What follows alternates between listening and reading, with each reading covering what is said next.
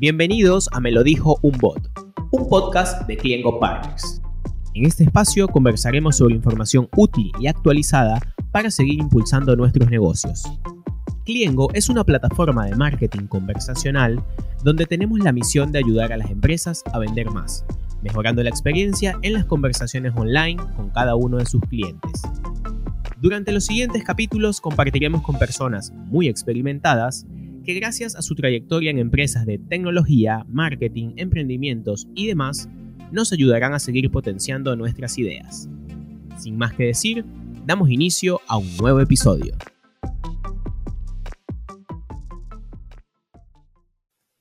Bienvenidos a un nuevo episodio de Me lo dijo un bot, soy Luis Danelo y hoy me acompaña Luciano Spinelli, director y fundador de la agencia de marketing digital Blue, la cual ya tiene más de 10 años en el mercado, viene atravesando cada vez más fronteras, que ya vamos a hablar un poco de eso, eh, y hoy nos va a contar también sobre esos secretos para mantenerse vigente y competitivo, diría también, en un mercado que, bueno, hay tanta diversidad.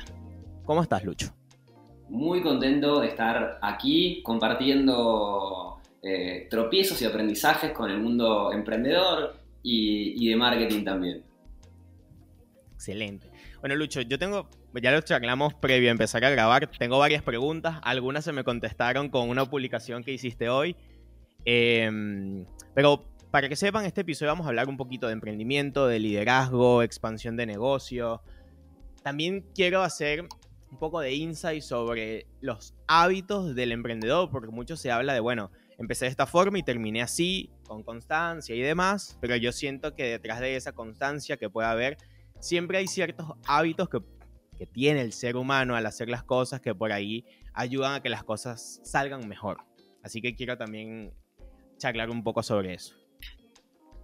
Excelente, me encanta, creo mucho en, el crecimiento que uno tiene como profesional y que eso decanta directamente en los equipos que dirigimos y las empresas que formamos. Te diría que hay una relación directa entre la composición mental que tenemos y cómo transformamos nuestra realidad alrededor, así que también súper, eh, este, nada, eh, como vos consumidor de este tipo de contenidos para, aprender todo el tiempo y mejorar paso a paso. Bueno, lo primero, que ya, que empezamos por ahí, eh, la primera pregunta que quiero hacerte, o quiero que empecemos a charlar un poco, justamente sobre Blue. A ver, está bien, es una agencia de marketing digital y demás, pero quiero que vos, que no la conoces mejor que cualquier persona, me cuentes bien qué es lo que hacen, con cuántos clientes vienen trabajando, dónde están estos clientes. Cuéntame un poco de la agencia. Dale. Hoy Bloop somos alrededor de 30 personas, creo que ya estamos llegando a, ese número de forma interna, más eh, colaboradores freelance, estaremos más 45 personas de, equipo. Trabajamos con alrededor de 60 clientes de todo el mundo, el 80% son eh, empresas en Argentina, eh, tenemos un 20% de clientes internacionales que están en México, están en España, están también un cliente que tenemos por ahí en Israel.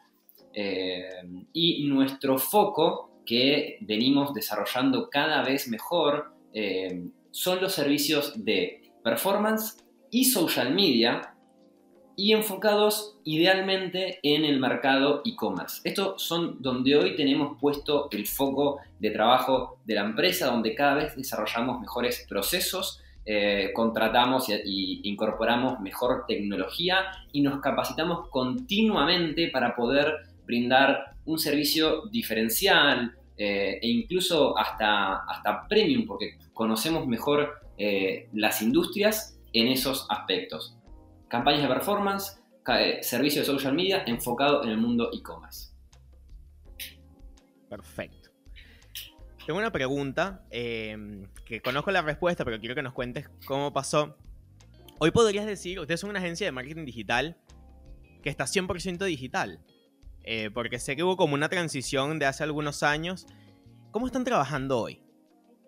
Bueno, hoy somos lo que se dice semi-remotos. Significa que Em, los días viernes, antes era los jueves, pero estamos, como somos también una, empresa con un espíritu de, probar, estamos este mes probando los viernes para ver cómo responde el equipo y, y que ellos voten qué día les gusta, juntándonos una vez por semana a trabajar presencial y el resto remoto. Tenemos personas distribuidas en toda Argentina, tenemos una persona incluso trabajando in-house desde Venezuela, hemos tenido personas in-house trabajando en España también, entonces nos adaptamos a que si alguien necesita hacer 100% remoto, no hay ningún problema, tenemos creo que entre un 10 y 15% del equipo que es 100% remoto y para eso eh, desarrollamos eh, primero procesos, para que uno pueda trabajar desde su casa sin tener que estar preguntándole a la persona al lado eh, y sin tener que no saber qué hacer y no sentirme solo para acompañar a la gente a distancia y te soy sincero, esta decisión la tomamos haciendo una encuesta al equipo, preguntándoles qué preferían, si querían retomar la actividad 100% presencial o eh, la hacíamos remoto, y ellos votaron obviamente que preferían quedarse en pijama en sus casas. Nos dimos cuenta que los clientes más grandes nunca nos habían visitado y que nuevos clientes ingresaban todo el tiempo. Entonces, de ahí nos sacamos el chip, nos volvimos eh, remotos y después ellos mismos quisieron retomar parcialmente la presencialidad. Y acá es la recomendación que quiero dejarle a, quien nos esté escuchando es que aprovechen estos momentos presenciales para unir al equipo. Nosotros, ya sea los jueves o los viernes, eh, cuando nos juntamos, son días de actividad, son días de unir, son días de unificar. Yo he, pensado un montón de, actividades que tienen que ver desde, por ejemplo, hace poco, te cuento la última que hicimos, esto fue la semana pasada, eh, por primera vez en nuestra historia incorporamos un equipo de trabajo de tres personas con ocho clientes. Veníamos hace seis meses trabajando en una posible fusión con otra empresa y finalmente decidimos entre todas las partes que lo mejor era que nosotros incorporemos un equipo de trabajo con un grupo de clientes. Y lo que hicimos fue una actividad en donde todos en un, documento online pusimos las cosas que queríamos vivir, lo que queríamos aportar a esta cultura y entre todos eh, ese granito de arena que contribuye a, a esto. Y, fue la, última actividad que hicimos el viernes pasado. Entonces, siempre tratar de hacer cosas, juegos, eh, y que el equipo pueda opinar y desarrollar la empresa donde quiere trabajar. Eso es fundamental, que no lo sientan como una bajada, sino que todos la estamos construyendo. Em, con lo que me estás contando me hiciste acordar, hubo, tuve la oportunidad de compartir un episodio antes con, con Natalia. En ese episodio hablamos un poco de del tema del trabajo, de la virtualidad, si era 100% remoto, 100% presencial, de los cambios que había en algunas empresas que como que habían tomado la decisión de la virtualidad y después pegaron el volantazo y dijeron, che, no, para, volvamos todos a la oficina. Entonces como que entender qué implicaba cada una de esas decisiones. Y algo que recuerdo muchísimo fue que ella me dice, mira, lo importante primero es escuchar al equipo, de qué es lo que necesita tu equipo de trabajo, también entender que hay rubros que no se pueden hacer 100% de una forma o 100% de otra. Eso es clave. Y en el caso de si vamos a tener un modelo híbrido o que cada tanto tengamos una presencialidad, em, que esos momentos sean para generar algo de valor real, sean para hacer networking, sea para construir eh, lazos entre los compañeros de trabajo, sea para lo que sea, pero en, criollo, o sea, no los cites para que hagan exactamente lo mismo que podrían estar haciendo de su casa los demás días, si no es necesario. Totalmente. Y acá quiero hacer una aclaración que creo que no la mencionamos, y es que yo estoy 100% remoto grabando este episodio desde París, Francia. Hace un mes y medio emprendí el camino de convertirme en un nómada digital, un poco así, charlando con mi pareja, me dice, che, Lucho, ¿y si viajamos? Total, trabajamos de la compu. Digo, pero gorda, ¿cómo vamos a hacer la empresa? Bueno, fueron paso a paso, tuve que ir derribando barreras y desarrollando cosas en la empresa para poder hacer esto. Y, te acabo de contar una situación que fue un hito completo que incorporamos tres personas y ocho clientes, yo estando aquí en París, lo lideró mi equipo allí eh, y muchas otras cosas. Entonces hay que entender que no es o blanco o negro, la vida hay una gama de colores enorme, el equipo es fundamental que tenga poder de voto, pero obviamente los líderes tenemos la responsabilidad de, eh, de poder mirar un poco más allá y, poder guiar hacia el equipo, saber si una decisión que estamos todos tomando puede ser errónea, pero no dejar de compartirla, discutirla y llegar a, un consenso en lo posible, porque eh, son las personas las que tienen que estar disfrutando todos los días lo que van a estar haciendo y que se tienen que sentir que, están eh, creciendo, que están siendo desafiadas y que están eh, cambiando el mundo, que tienen un propósito. Cuando esas cosas se unen, sucede la magia. El equipo logra cosas imposibles y para eso nosotros, por ejemplo, también de vuelta, cuando nos juntamos, no tenemos reuniones con clientes. Ese día es presencial entre nosotros. Eh, así que es aprovechar lo bueno de lo, presencial y lo bueno y ágil de lo virtual. Me diste pie para... No que te esté llevando a donde quiero hablar, pero bueno, vamos enlazando las cosas.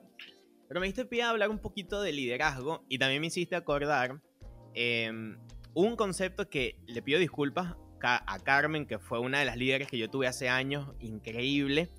Y si explico mal el concepto, disculpas Carmen, pero fue lo que me quedó. Pero básicamente ella siempre me decía como que tú tienes que tratar de vos y en algún momento cuando tengas un equipo a cargo, que las personas estén en estado de flow. Que mi primera percepción fue, estamos hablando de un género urbano y me dijo, no, sino estamos hablando de ese estado en que la persona no se siente estancada, se sienta que está aportando algo, se sienta que hay un reto, pero que el reto es alcanzable. Entonces que la dinámica de trabajo tenga flow, o sea, sea constante. Y yo, ok, y va mucho de la mano con lo que me acabas de decir. Y ahí quiero preguntarte dos cosas. Primero, eh, si antes de estar en Blue como director y, bueno, y, como, y como fundador, habías estado antes en, en otro lugar, con una posición de liderazgo, y en caso de que fuera así, em, si ves que hubo alguna diferencia entre liderar capaz un equipo de una empresa de la cual no eras la cabeza al 100%, ahora con otro tipo de responsabilidades. Me encanta la pregunta porque nunca me la había hecho y la verdad es que la primera posición de liderazgo fue cuando renuncié a mi trabajo y le dije a mis viejos que iba a tener mi propia empresa agarré una mesa de ping-pong, puse un mantel encima y ese fue mi primer escritorio y esas fueron, eh, ahí empecé a buscar equipo y a trabajar y literal aprendí dándome tropiezos y tropiezos y golpes en la cara de cómo era liderar. Es verdad que había aprendido un poco de, mis padres, que ellos tenían una consultora de, de, capacitación a empresa, entonces yo venía escuchando algunas cosas, pero una cosa es lo que en la facultad aprendes y otra cosa es en el día a día cuando tus decisiones te cuestan perder clientes, cuando las personas de tu empresa renuncian, cuando las cosas no salen como vos querés y tenés que quedar hasta las 2 de la mañana haciendo una presentación. Em, me acuerdo cuando, cuando le contesto a mis padres hace más de 11 años, me dijeron, qué bueno que lo haces de joven, porque vas a tener energías para levantarte cuando te caigas. Y otra cosa es, nunca vas a trabajar tanto como cuando trabajes para vos mismo. Eh, y me di cuenta que con el tiempo fue así, fueron casi, te digo, cinco años de la empresa en el cual yo aprendí primero a tener una empresa y también a ser líder. Eh, porque en Argentina, sobre todo, que, como saben, no es fácil eh, emprender, no es fácil hacer crecer un negocio porque el, el, contexto tiene desafíos, la economía cambia constantemente, también hay mucha oportunidad en todo esto. Entonces, cualquier situación, llamémosla de crisis, es una oportunidad también. Y te diría que al cabo de los cinco años, cuando mi socio, porque yo había empezado la empresa con un socio, decide dejarlo y yo me quedé solo en la empresa, en ese momento me di cuenta que a mí esto realmente me gustaba, tenía pasión por lo que hacía y que sabía hacia dónde quería ir. Y entonces pude empezar a ganar velocidad en la toma de decisiones. Y sabía que no me importaba si me equivocaba, que iba a seguir adelante. Y ahí empezó un proceso abismal de cambio en la empresa, empezamos de a poquito a crecer eh, y de mi parte pude eh, desarrollar habilidades blandas de liderazgo. Siempre pude empatizar y ponerme en los zapatos de la otra persona, pude comunicar bien, pude tener inteligencia emocional, como que esas fueron, te diría, mis, mis facilidades. Pero a medida que el equipo fue creciendo, yo ya no trataba con dos personas, trataba con 8, con 10 que respondían a otras personas. Entonces, ya ahí em, me di cuenta que es necesario tener otro tipo de habilidades de más estructurales, más de, armar procesos, más de armar sistemas de trabajo, porque claro, yo puedo resolver cuando hablo con una persona y, la puedo entender y me comunico, pero cuando tengo que ayudar a una persona para que ayude al siguiente, o cuando ya que delegar. Exacto, bueno, y, delegar ahí también es, es, una palabra importantísima y es un arte de poner foco y saber a quién delegar y si no puedes delegar, poder identificar por qué. Es porque yo no lo suelto, es porque tengo inseguridad, es porque la persona no lo sabe hacer y tengo que capacitarlo. Eh, entonces, pasé, te diría, del estadio de hacer muy bien publicidad y marketing, que era con mi fortaleza técnica, a después desarrollar habilidades interpersonales de liderazgo y por último, más, habilidades más estructurales de sistemas eh, y poder eh, desarrollar esa estructura que hoy somos, como te decía, más de 40 personas colaborando juntas.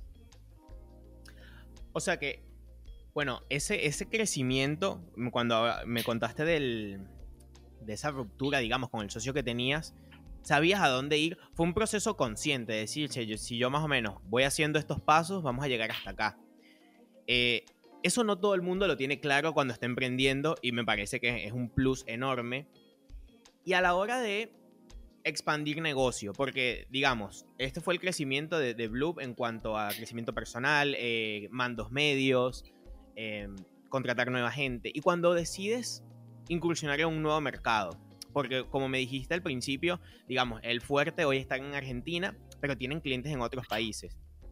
Ese salto fue un poco de, de digamos, por la demanda que llegó y dijimos, che, nos están buscando de otros lados o fue un proceso de decir vamos a salir a buscar clientes en otros mercados?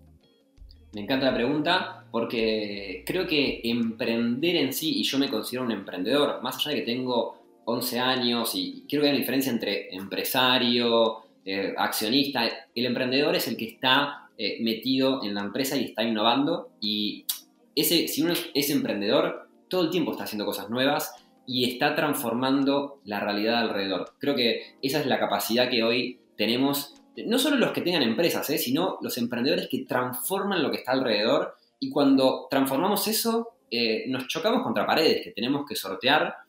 Eh, entonces la mitad de las veces no sabemos lo que estamos haciendo. Yo si te digo que tengo todo claro de cómo está yendo la empresa, doy un paso, aprendo, doy uno al costado, voy otro para adelante, doy para atrás, salto tres para adelante. Sí, no es un camino en línea recta como desearíamos que fuera. Sin duda, pero si mencionaste algo que muchos emprendedores cuando están empezando no, tienen claro, yo recomendaría que piensen en algunos conceptos como por ejemplo eh, la pasión, qué es lo que les gusta hacer, eh, eso es un combustible muy fuerte que te acompaña todos los días, el propósito, ese llamado de qué, cuál es tu, tu, sentido en este camino, qué es lo que vos tenés que lograr y por lo cual vas a darlo todo humildemente y pensar en esa visión, dónde quiero estar, qué quiero llegar, qué quiero vivir.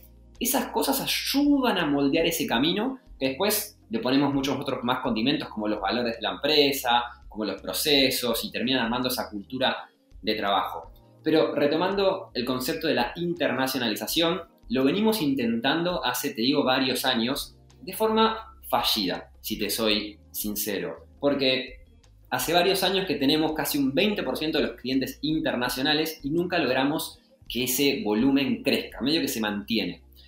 Entonces empezamos hace ya, después de darnos cuenta que no la estábamos pegando, porque no adquiríamos eh, buenos socios en otros países y porque no teníamos el músculo de marketing para hacerlo funcionar, hoy decidimos contratar una empresa de internacionalización que nos está acompañando eh, y estamos desarrollando nuevas metodologías en vez de, por ejemplo, hacer lo que venimos haciendo históricamente, que es correr campañas de performance, eh, eh, posicionarnos en las redes sociales y que nos contacten, hacer eventos en vivo.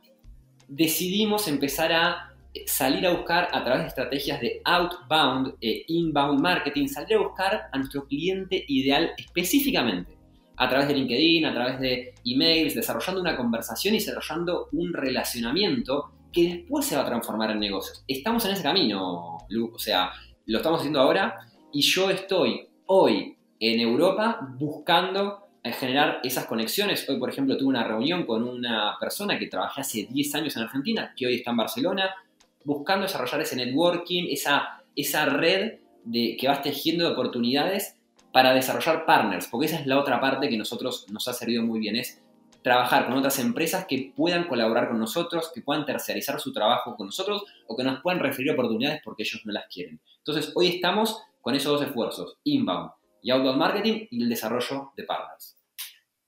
Bueno, pero ha sido también eh, un poco de, lo que te, ha caracterizado estos últimos años, es decir, bueno, este es el camino, el cómo llego, vamos probando. Y ahí, con esta última decisión, se dieron cuenta que, bueno, por ahí, como lo veníamos haciendo, no era la mejor estrategia o es una buena estrategia, pero no rindió los resultados porque a veces pasa y ahora están probando algo nuevo. Eso también me parece valioso de entender que pese a la experiencia que podamos tener, che, podemos permitirnos dar un pequeño volantazo y avanzar de otra forma. Sí, no fácil porque, porque, por ejemplo, las campañas de performance siempre nos sirvieron muy bien en Argentina. Evidentemente ya tenemos un posicionamiento, tenemos una estructura que eh, a través de las campañas de performance se suman entre 2 a 5 clientes por mes en Argentina con esfuerzos ya eh, sencillos, pero en otros países no lo pudimos replicar. Y para eso encaramos un nuevo proceso, contratamos una empresa, hoy desarrollamos un nuevo perfil y estamos desarrollando un área de internacionalización que se dedique exclusivamente a eso. Hay algo que me genera dudas y, me gustaría que me, que me lo cuentes si puedes, es, ahora que estás allá, que ya tienes, eh, creo que más de un año, tienes estando allá o, un año. en, eh, en, este viaje, en este momento en París, hace un, digital. hace un mes y medio que empecé este camino la idea era testear, ah, hace nada, hace nada, era testear si podíamos con mi pareja, que hago paréntesis, ella empezó a trabajar en la agencia hace dos años, es la jefe de cultura y comunicación de la empresa, con lo cual dos personas importantes de la empresa estarían ausentes presencialmente. Eh, la idea de testear en tres meses, viajando por el viejo continente en Europa, si nos nos sentíamos bien eh, a nivel persona, che, me gusta este estilo de vida. Segundo, si la empresa podía seguir funcionando con nosotros a distancia. Y tercero, si podíamos contribuir en la internacionalización. Así que estamos en la mitad de ese De ese viaje. bueno, eso es lo que, lo que te iba a preguntar. Em, el tiempo que llevas ahí, en este mes que has tenido, ¿hay algo de tu perspectiva que haya cambiado en cuanto al mercado? ¿Por qué te lo pregunto? Porque realmente no lo sé si, si es distinto o no, pero muchas veces pasa que no es lo mismo cuando lo vemos a través de números, de estadística, que obviamente yo soy pro de que trabajemos siempre en base a datos, pero eh, quizás cuando estás en el sitio hay algo más que puedes notar en cuanto al mercado. ¿Te pasó o todavía me dices, mira, todavía no? Todavía no tengo eh, tanto, tanto feedback de resultados comerciales. Una, una situación que me sucedió es que hace dos semanas que yo estaba en Barcelona y tenía casi, te digo, 10 reuniones agendadas en Barcelona, me agarró COVID. Así que tuve que cancelar esas 10 reuniones en la semana, una de las semanas más importantes que quería conectarme con gente. Así que esas cosas pasan en los negocios y pateé todas las reuniones para hacerlas virtual. Posteriormente las estoy teniendo ahora eh, porque ahora sigo viajando por Francia, Italia, pero mi foco es relacionarme con la gente de España, que es donde puedo brindar servicio porque conozco ese idioma. Eh, Bien. Pero me, doy cuenta algunas cositas de que eh, el, conocimiento técnico y, la seguridad y la, y experiencia que uno pueda demostrarle a ese prospecto internacional importan mucho. Por ejemplo, te diría el español, te pregunta, bueno, y cuéntame, ¿ya trabajas con, con, empresas aquí, tío? ¿No? Y, nosotros le decimos, sí, somos una empresa internacional, tenemos clientes en México, en Uruguay, en Chile, y para ellos es más o menos todo lo mismo. O sea, tenés que trabajar con alguien de España para que se considere relevante, eh, tenés que tener experiencia en, su industria. Eh, son también eh, un poco más directos en, la comunicación que tienen. También cambia mucho, me han dicho, ¿no? Porque también voy hablando con argentinos que tienen experiencia de los españoles de, no sé, del norte a los del sur. Claro, dependiendo de la zona de España donde estés.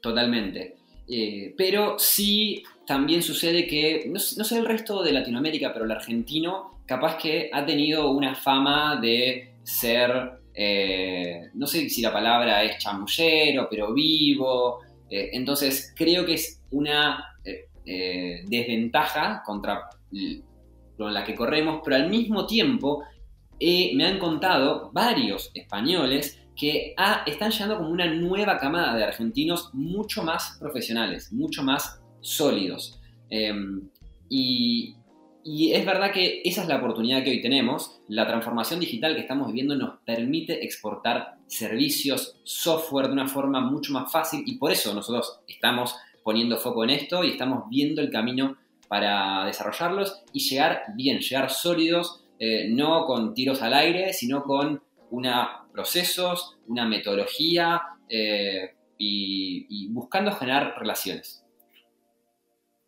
Genial. Lucho, quiero para cerrar el episodio preguntarte algo que me parece re importante para cualquier persona que quiera emprender, quiera mantener su negocio y demás. Me gustaría charlar un poco de tus hábitos en sí. Si puede ser uno, dos, los que nos quieras compartir. Pero digo, ¿qué hábitos crees que te han ayudado como persona? No, te digo algo, qué sé yo. Me levanto todos los días a las 8 de la mañana y me tomo una taza de café algo así de sencillo o algo más complejo, no importa. Pero ¿qué hábitos crees que han contribuido a que durante todos estos años, o sea, el camino haya seguido o sea, el mismo objetivo? Más allá de que por ahí tomamos un camino distinto o no, pero el objetivo es el mismo y has tenido un crecimiento. ¿Qué crees que has hecho bien, que te ha servido y que por ahí puede ser recomendación para alguien más? Bueno, hay muchas cosas que me han servido a lo largo de mi carrera. Creo que el deporte eh, que hoy no me acompaña tanto porque tuve una lesión en, mi brazo que todavía sigue en recuperación, eh, pero me ha ayudado a generar esa, eh, ese carácter, esa, esa resistencia y el intentar y seguir adelante, como que eso es un chip que está en un lugar de mi cabeza que sé que me ha acompañado a enfrentar situaciones y a seguir adelante. Eh, en alguna época también me he levantado 7 de la mañana todos los días y tenía una rutina, incluso de conectarme con, con colegas. Eh, eh, pero te diría que esto va incluso aún más que es el, el, ser autodidacta. Yo tengo la suerte de que me dedico a algo que me gusta y soy de leer mucho, de, de probar cosas, de, ver videos en YouTube y después implementarlo en la empresa, eh, si tengo que, darles una recomendación, es que aprovechen Internet para animarse a consumir ideas y después ponerlas en práctica. Eh, eh, porque es, no sé, una vez te cuento una anécdota, me han pedido que, capacitara a una empresa para una tecnología que yo en ese momento no manejaba tan bien, me miré un video en YouTube, lo desglosé, lo descompuse y le di una capacitación a la otra empresa después de haber eh, podido decodificar esa información que está disponible. Eh, entonces, tener ese hábito de, eh, consumir información, leer, y información es texto o video, son las dos válidas y después probar. pero en el último tiempo, lo que más me sirvió, Luis, es tener la humildad de conectar con otras personas y animarme a pedirles ayuda y siempre estar dispuesto a ayudar. Eso cambia el juego, porque las otras personas eh, dejan de verte como una competencia, te ven como alguien eh, que está dispuesto a ayudar, solidario, y ellos te van a ayudar en consecuencia. Entonces, cada vez que tengo la oportunidad, eh, lo hago. Incluso una anécdota es que hace dos años fundé una comunidad de más de 100 agencias de marketing de América, de Europa, llamada NEC, por no existe la competencia.org, que justamente se trata de eso, de colaborar con otras, otros colegas, otras agencias y de repente uno necesita un documento en inglés que yo lo armé con mi abogado y lo traduje con un, traductor eh, y se lo regalo y digo, toma, acá está. Y eso genera una magia alrededor tuyo que te potencia. No le agregaría nada. Gracias, porque sí, me parece que es súper válido todo lo que dijiste. Y estoy totalmente de acuerdo. Muchas veces hacer sin esperar nada a cambio pero hace que el otro también diga, che, bueno, yo también puedo hacer mi grano, aportar mi grano de arena, pero alguien tiene que empezar a mover esa rueda. Bueno, Lucho. Tal cual. Mil gracias por tu tiempo. Antes de despedirnos, eh, si alguna persona que está escuchando este podcast te quiere contactar a vos, te quiere seguir en redes sociales, está interesado en los servicios que, que ofrecen desde Bloop, ¿cómo los pueden encontrar? ¿Cuáles son los canales? Excelente. Pueden encontrar la agencia en www.bloop.agency. Bloop se escribe B larga L W P. Agency en inglés, agency, con Y al final. Y a mí me pueden encontrar como Luciano Spinelli en LinkedIn o eh, en Instagram también pueden buscar como arroba tuchi360. Tuchi con C-H-I. Buenísimo. Bueno, ya lo escucharon, sigan esas redes sociales y nada, primero, gracias nuevamente Lucho por acompañarnos, a ustedes por escuchar el episodio. También, si es la primera vez que nos escuchan, no se olviden de suscribirse a Me lo dijo un bot. Gracias Lucho. Gracias a ti Luis.